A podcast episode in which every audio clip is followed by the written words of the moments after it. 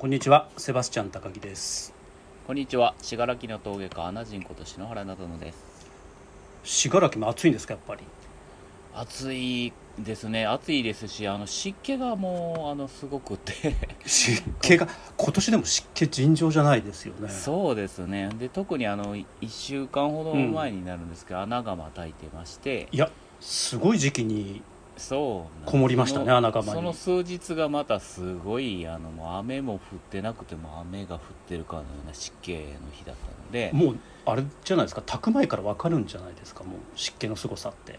そうですね、ええ。もう何もかもあの触るものがちょっとベタっとしてるあへにゃってしてるっていうか。でもこの時期ならではの炊き方みたいなのもあるんですよねきっと。そうなんですね。あの7月はいつもあの東京のあの東部で個展をするのであ。の梅雨時期はいつもちょっと待ってください。毎年釜を炊くので。そんな重要な情報を今。もう7月20日から池袋の東部で毎年っていうことですよね。はい。今年はあの7月20日からになります。7月の20日から1週間ぐらいですか、そうですね。1週間やります。26日まであります。急にあの宣伝してもしあの聞いてらっしゃる方には申し訳ないんですけどありがとうございます。なかなかあの、ね、篠原さんにお会いできる機会もないですしずっといらっしゃるんですよねきっと1そうですね。週間、1週間ずっと在労しえまた今年もスーツですかじゃあ？えあのジャケットだけはあの容赦に。ネクタイは締めていようと思いますそうなんですよね。あの篠原さんの珍しいネクタイ姿を見ることができるだ結構よく間違えられてますよね。あの百貨店の方と。そうなんですよ。一度あの僕はあのお客さんとお話伺いながら、多分あの店員さんだと思われてて、あのずっとあの「このサッカーもうちょっとだね」って言いながら あのす僕すいませんすいません」って謝りながら聞いてたんです。さ途中で「あ作家さんですか?」って聞えかれーて「あそそうなんです」って言って。どうだったんですか？その後。ああ後で帰っちゃいましたやっぱり。ものすごい勢いで帰られ それが一度や二度ではないので。えー。かえって迷惑なんじゃないかなそうそうそう。いやだから あのなので私がご一緒させていただいたあのギャラリーでの個展に関してはもう絶対スーツ着ないでくださいって口を酸っぱくして 言ってたのってそれでもあるんですよねやっぱり。そうですよね、うん。なんかすごくラフで行っていいって言われて帰って戸惑ったっていうケースですね。でもいずれにしてもいいのかなと7月7月20日から、はい、えーはい。池袋の東部で、はい。えー篠原さんの個展。テーマって何かあるんですか、今回って。テーマですか？今回、まあ毎年あの、うん。7月はあのまあその焼きの面白さっていうのをこう、うんうんうん。まあ、穴窯で焼いてこそのものがどこまでできるかっていう、まあ、チャレンジみたいな展示なので、まあ、今年もあのあの同じようなテーマではあるんですけど、うんうん。多少ちょっと今回案内状にもした壺なんかがそうなんですけどちょっといや窯の中で焼き潰れたりとか破れたりっていう現象が起こるんですけども、それをちょっと意識的にちょっと作品点数を多く出すようにしようかあれ7月に穴窯炊かれるのってもう何年目とかって篠原さん覚えてらっしゃいます？なそれこそもう東部は今回で20年ぐらいやってますんで、20年連続ですか？そうですね。毎年20年間この6月末から7月は窯を炊くのは決まってますね、なるほど。そうすると篠原さんって東部の1回目の個展の時の画像とかって残ってるんですか？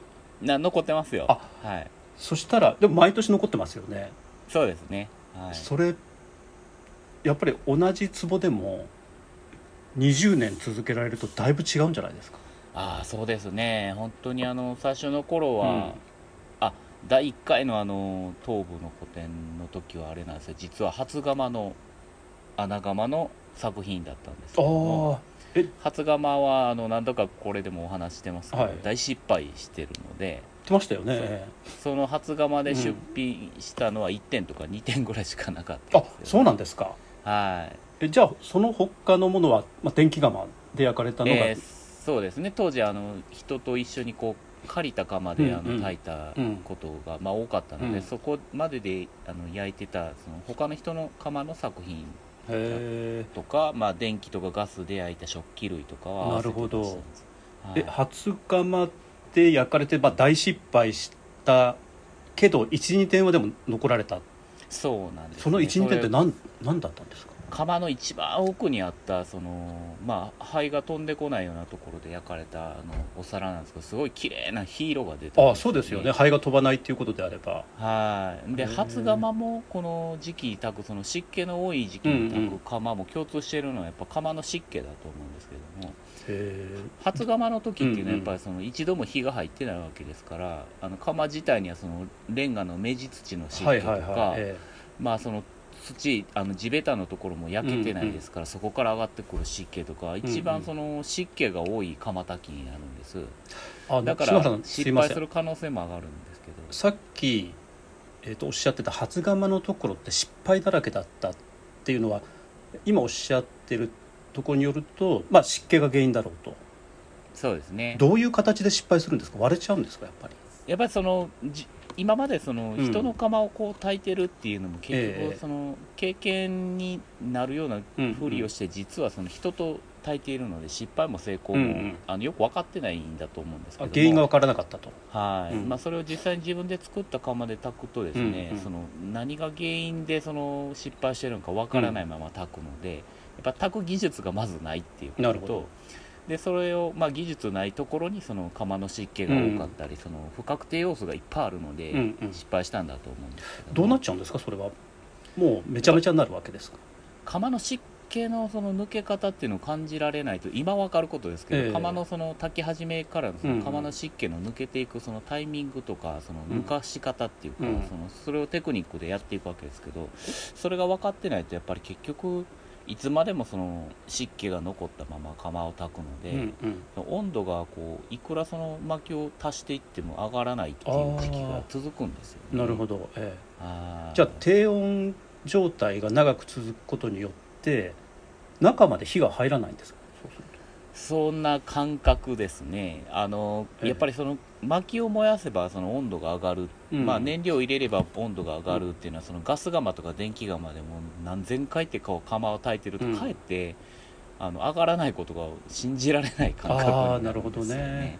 はい。まあガス釜でもそええのガス圧を上げればその通りに上がっていきますし、電気釜なんかもうプログラムを入れればもう一度単位でこう時間決めて上げられるんですけど、その感覚に慣れてるとその一体上がらない原因があのまず釜のせいだとは思わないんですよ、なるほどね。釜に全く原因をこう、うん。訴求していかないんですよね。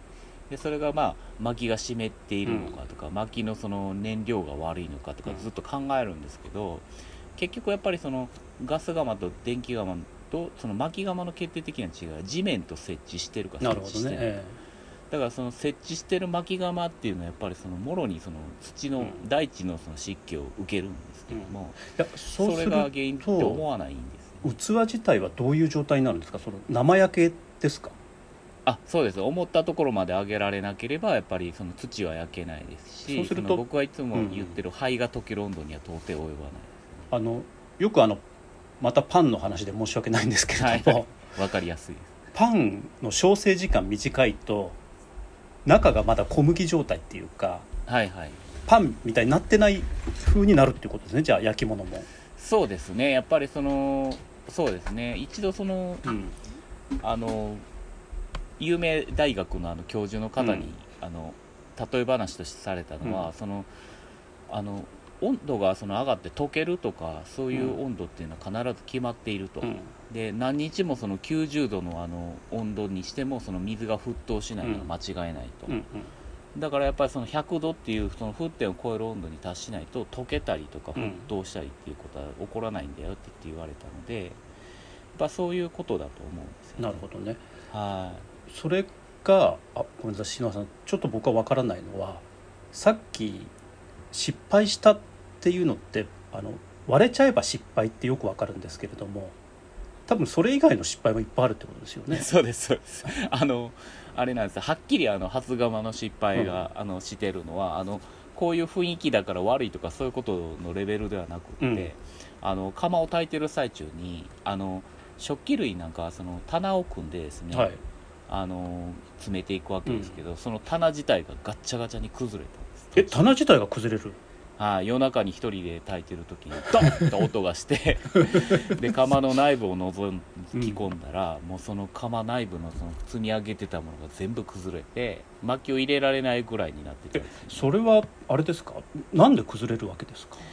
あの初窯ならではだと思うんですけど、特に僕の窯はその床の方にレンガとか張らずにあの地面のその土のまんま、え。はい、作って、うん。そこに砂を巻いてるだけなんですね、でそれが初窯で焼かれたことによって焼き縮みを起こああしてそういうことか。その上に置いてたそうなんです。支柱が沈んでなるほど。ど支柱が土台が沈んじゃったと。それで棚が崩れたと。根本的に失敗だったそしたらあれですね。もう器云々の話じゃなかったですね。そうなんです。もうこれ以上炊けないっていうところでやめざるを得なかったんですえはいですけどよくあれですね。初古典に臨むにあたってその穴窯炊こうと思いましたね初めて。もうやっぱりそのずっとその自分の穴窯でうん。その作品を作ってっていうのが夢でしたので,、でどうしてもその初窯の作品で臨みたいっていう気持ちはあったんですけど結局それはかなわずあの、えー。これそれまで焼いてたその作品がまあうんたくさんあったので、初固定の時はそれで、ですけどあれですよね。はい、あの頭部の方はそれ以前の作品？その、まあ、電気窯とかガス窯で焼かれた作品を見て篠原さんに声をかけてくださった。そうですね。はいそうです。はい。でそれで、その方には穴窯で行くみたいな話してたんですか？うーん。まああの若かったですし、うん。あのその一度やってみるかぐらいの気軽な感じだったんだと思います、はいへー。いやいやいやでもすごいですね。今考えると。恐れ知らずというか そうですね。恐れ知らずなんですけど本当にあの穴窯ができないんだったら信楽にいても仕方ないなっていうぐらいもう思い詰めてたっていうのもあったんですけどそれ以外のことはもうやりたくないっていうぐらいには思ってましたね。でも棚が崩れた時はい。すごい絶望を感じたんじゃないですか？そうなんです本当にあの夜中でしたし、うもうあの3日目くらいだったのでほとんど寝てないですし もう心臓が止まるかと思うくらい。びっくりしましたね、へー。でもそれからずっと7月にやっぱり穴窯炊かれててはい。で今年なんて特に湿気自体っていうのはその初窯の時とそんなに変わらないような気がするんですけど。そうですね。もうあの気温っていうか気候のその湿気でいうと今まで何十回炊いてきましたけど、うん。一番高かったような気がしでもますね。その湿気がある中での穴窯のコントロールっていうのはやっぱりすごく炊けてきたっていうか分かるようになったってことですよねきっと。そうですね。一般的によく言われるのは、うん。その冬場の方が窯は炊きやすいっていうことがあるんですそうですよね。ええ。あの気圧もあの、うん。高くてスッとこう、うん。あの抜けていきやすいので、ただそのそれは温度が上がるんですけどその窯の内部がどうなってるかということを無視してるような気がしていて、で今回はあの湿気が多かったのでずっとなんか温度計とのズレを感じてたんですよね。最初からその低い温度をその、うんデジタルメーターでは指してるんですけど、うんうん。炎のみ色とか、うん。その動き方を見てると結構温度が上がってるはずやのになと思いながら炊いてたんです、へで実際にその、まあ、デジタルメーターでいうその1220度ぐらい、ーな僕が言ったらそのまだもうちょっと低いなっていう温度で、その窯の内部にあるものをちょっと鉄棒に引っ掛けて引っ張り出して、うんで色味をしたんですけど十分にその灰はもう溶け始めているしへーで、まあ、灰の量もものすごい多い、うんうんうん。これは何を示すかっていうと、うん。そのデジタルメーターのところの温度計はちょっとあんま信用できないし、で多分この湿気のおかげかその窯の内部のその炎の動きがすごい複雑に細かく動いてるっていう証拠なんですね、はいえ。でそれからそのまあいつもで言うとその1270度とか1280度になってから引っ張り出したりとかするんですけど、もう十分その1250度以下の温度で出しても、こう灰が溶けている様子が分かったっていうのは、今までちょっとなかった窯炊きええになりましたね、うん。そうするとまああの景色というか表情もそれに応じて面白い表情になったと、そうですね。はえー今いいつも例えば、うん。あすいません。いやどうぞどうぞ。はい。いつも例え話で言うんですけど、はい。サンマを焼くときにあのガスのそのヒヒーターのところに、うん。あの棒を突っ込んで温度を測って焼ける感じを見ないでしょっていう話を僕人にすることがあるんですけど、うんうん。やっぱたまにその様子を見てそのサンマの焦げ具合とか焼け具合とか、まあ、もしくは経験的なその時間うん。あんまり早くこうギュッと焼かないようにゆっくり焼くっていう感じであの見るのと一緒でやっぱ穴窯もデジタルメーター一応指してはいるんですけど、うんうん。参考程度ででやっぱ焼けていくものを見るのが正しいかなと。いやでも確かにそうですよね。あのレシピとかでよくあのとんかつとか揚げる時の温度あるじゃないですか。はいはいはい。でも油の温度あの温度計さしててもめちゃめちゃ変わるからうん。もうあんなの不可能だなで結局はその温度計やるのやめてああもう勘でやっちゃうんですけど。それでもとんかつをその揚げるときにその油の中に物が入った瞬間に油が下がるじゃないですか。一気に下がりますよね。えはい、ええ。それは穴窯の場合はあの今のその湿気の多い時に、あの薪を投入することと似てると思うああなるほどじゃあ薪を投入する瞬間を穴窯の中の温度がガッと下がるそうなんです。で薪っていうのは燃料なので燃えるものと思いがちなんですけど、この湿気の多いその梅雨時期なんかの薪っていうのはどんなに乾かしてもやっぱりその湿気が抜けきらないんですよね、うんうん。ちょっともっちゃりとした湿気を含んだものになるんですけどそれを窯の中に入れるとあのすごい水分がこう窯の中に入ることになるので、へだ温度計には現れないその温度の乱高下っていうのが起こるんですけど、それが大事かなと思そうすると湿気によって多分あの水蒸気っていうか水が何ですか？あの気泡状になってうそうですね。はいで窯の中でこう、はい。なんていうか炎を暴れさすはいはい同様に薪を入れることによって温度が乱高下してそうするとまた窯がうわーっと動き出しますよね、きっと。そうなんですよ。だからそこが僕はあのその梅雨時期にその炊く窯にいつも期待してることなんですけども、うんうあの今回の窯炊きもあのすごい破損が多くって あの失敗した作品も多かったんですけど、うん。あの湿気のせいで切れたりとか割れたりしたものも多かったんですけど、景色としては本当にあのうん。うん面白いものがたくさん出たので、へやっぱそういう楽しみが梅雨の窯炊きにありますね。ーなるほどね。あれ考え方によっては切れたのとか多少割れたのをついで出すみたいな考え方もあるんですかやっぱり？そうですね、あのええつ継ぐこともありますし、うん。僕の場合はその割れ自体をそのまま見てもらうっていうのが、特に今回はそういうものを何点か出そうと思ってますので。で割れることでその土のその表情っていうか、うんうん。その断面から感じられるその表現っていうのが僕はすごい大事だなと思ってるのでそうですよね。そういうのを見てもらいたいなとは思ってます。あの去年僕篠原さんの焼き締めの茶碗購入させていただいたんですけどあれあの後ろからこ広大の方から透かしてみるとあの透けてますもんね。一箇所。おこれ大丈夫なのこれ？みたいな。でもそれがすごく綺麗で。あーありがとうございます、うん。あの信楽とか伊賀の土の中にうん。大きなあの潮石っていう潮石ええはい、釉薬の原料になるような成分がたくさん入ってますので、そこにその灰が流れ込むとガラス化してあの窓のようになるそうそうそうそうそう。それがすごい綺麗で、はい。あこういうのもね楽しめるんだと思ってあの意識的にあの時期なんかは穴を開けて、ええでそこにあの釉薬を埋めて、うんうん。あの透かしっていうのをやる場合があるんですけどね。はい、それをなんかこう蛍焼きみたいなや自つだそうですよ蛍でって言いますけど、それはあの信楽のやつは僕あの自然蛍でって呼んでる。ああ自然ホタルでいいですね。え今回も自然ホタルで出てます？結構。あまだ確認はしてないですね。あそうですか。でも何点かあると思うんですけど。なるほど。は今回はえっ、ともちろん茶碗あり。い、はい、あります。壺あり。壺もあります。当番みたいなのもあり。そうですね。はいへー。当番も持っていきます。基本じゃあ穴窯今回の穴窯から直送っていうことですねきっと。そうですね。ん。穴窯以外のものは、あの土鍋ガス店と、まあ、平土鍋って呼んでるはいはいはい。耐熱のお皿とぐらいですね、ちょっと平土あ鍋今回僕も狙ってるんですけど。あそうですか。ありがとうございまあのあれでステーキ焼きたいなみたいな。すありがとうございます。どうしてもステーキが焼きたいみたいな。ありがとうございます。ですけどあの今こういうふうな話してるんですけれども多分実際穴窯で焼かれたものを見ながらだとこのなんというか作品は穴窯のここにあってうんこういうふうに炎が巻いたみたいなのってより具体的に分かりますよねきっと見ながらそうですね、あの今回もあの食器類なんかっていう、まあ小物類でその同じ土で作った同じ形のものを、あの窯のいろんな場所で焼いてますので、で窯のその位置とかその炎の当たり方によってどういう変化が出るのかっていうのを見てもらえるようにと思って、なるほどね。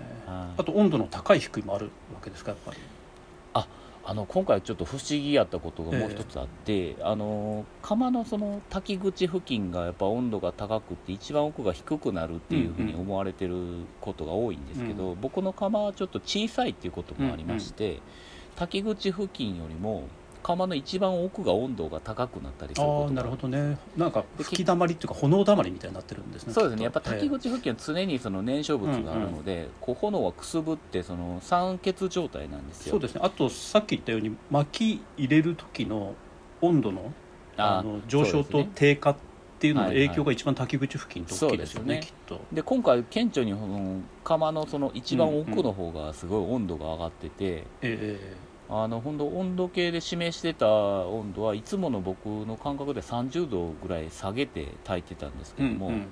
あの奥の方が焼けすぎてるぐらいあのよく上がっていやでもその温度に耐えるってやっぱすごいですよね土が。そうですうん。ね はい一部溶けてるやつもありあましたね。あそうですか。それ楽しみですね、でなんでそれ溶岩流みたいになってるわけですか？そうすると土が溶けて。あの普通そのこう溶けないようなところに置いてるものがこう溶けてたりとかしたので、へだから相当温度が高かったんだと思うんですね、はい、で温度計が全く当てにならなかったので面白かったですね、ーいや僕も今回東部の作品見ながら、これ釜のここにあった当てゲームみたいなのしたいですよね。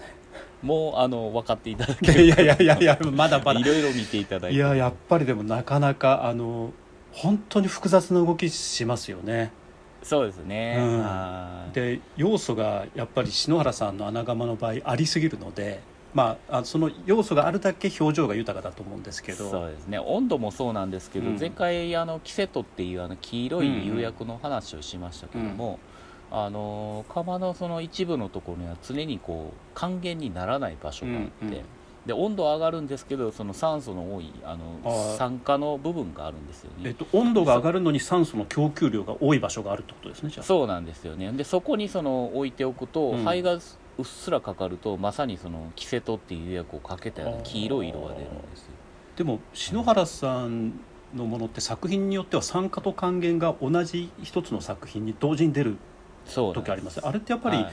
窯の、まあ、裏と表みたいなところに置いてあるからってことですよねきっと。そうですね、ええ。で意図的にその炊き方をそのあの酸化になるよううんうん。に作ってるんですよね、うん。この辺には薪を入れないようにきれいにこう酸素が回るようにっていう部,、分を作るように薪を投げていくんです。多分今あの篠原さんおっしゃってる薪の近くにあると薪が酸素を使って燃焼するので還元になるってことですよね。そうですね。はい。だから薪の遠いとそれは、えっと、酸化になると。そうですそうですだから酸化と還元を同時に起こそうとするとその薪の入れる場所ってすごい重要ですね、そうですね。やっぱりその炊き方っていうのもすごい重要なんですよね、なるほどね。いやあの本当にそういう意味だと作品一個一個全部違うのであの作品から穴窯の様子を想像するっていう楽しみが最近あの篠原さんの作品見るとあるなと思ってそうなるとあの我々あれですね作品見ると同時見ることイコール穴窯見てるみたいなもんですよねきっと。そうですね。うん。うん本当そうですよね。はい。いやそれがすごく面白いです。穴窯見てるようですしまああの信楽の土見てるようですし、うん。あとまはい。ああの篠原さん個人見てるっていうこともあるので。今回ちょっと初めて使った土もああそうなんです。それどこの土はい、あるので。いやあそれも信楽の土なんですけど、ものすごいこうあの鉄分のこう塊みたいなのを噛んでる土なので鉄分の塊そうするとえい焼くと色はどうなるんですか？あのその鉄のその黒い斑点みたいなのがこう大きくすごく出るんですよね、だからまあ普通のその土屋さんで売ってるような土と全く違ってて、でそういうのも好まれないと思うんですよ。まああの普通の土屋さんだと鉄分ってあの生成されちゃいますよね。そうですね、ね。でもその土がものすごい僕は面白くへて特に穴窯で焼くとその土が生きるような気がしてるので。鉄溶けるまでいくんですか？温度的に。もう溶けたり溶けなかったりですね。あー潮石も一緒なんですけどその表面に近いところは灰と当たってその溶けてしまうんですけど、まあ、土のその内部にあったりとか、うんうん。まあ、灰が当たらないところだとその塊のような状態で出てきる、でそれはそれで面白いですね。これ初めての土っていうのはなんで初めてだったんですか？今まではなかったんですか？その土はあのあまりに面白い土だったから、うん。あの他に使いたくなかったっていうのがあったんですあしっかりその土が生かしきれるまでは、うんうん。ぐいの実とか茶碗では使ってたんですけど、ーうんうん。あの壺とかその食器に使うのは避けてたっていうことでで今回はちょっとそれをあの、うんそういうものにも使ってみたんですけなるほど。ど、はい、面白かったですね。いやあそろそろまた25分を超えてきましたので。ありがとうございます。今回はもうあれですねあの20日からの東部の個展の予習です。ありがとうございます、はい。いやいやいや本当にあの今この話伺ってから作品見るのと全然違うと思うんですよね。多分あの先ほど申し上げたように作品一つ一つを見るのと同時にその作品を見るのって穴窯見てるのと同じなのであのその楽しみが絶対あると。そして、えーっと個展に行って篠原さんが穴窯の話始めたら1時間はかかると。気 気をつけてそれであのそうそういらした方にあの一言だけ言いたいのは話分からなくなったら分かりませんってはっきり言った方がいいですよね。手挙げていただいて そうそうそうそうそうあだからあれ準備しといたらいいんじゃないですか？あの分からないマーク。そうですね やっぱりあのね作られてる方って話されるとヒートアップするでしょ？本当ですね。ね、それで完全にお客様を置き去りにするっていう光景があの 多分見られると思うのでこうやってあのこうしてあのセバスチャンさんとお話しさせてもらうようになってあのいかにあのこれまで自分勝手にいやいやいやいやそんなことはそれもあの面白いんですけど。よくわかりましたはい。じゃああの私もぜひ伺いたいと思いますので、ありがとうございます、はい、もうあさってだから今収録17日ですけど19日にまた車ですか？そうですね。搬入にはい伺います、はい。おお気をつけください。体に。ありがとうございます。あ運転に、はい、篠原さんじゃあ今日もありがとうございました。りがとうございました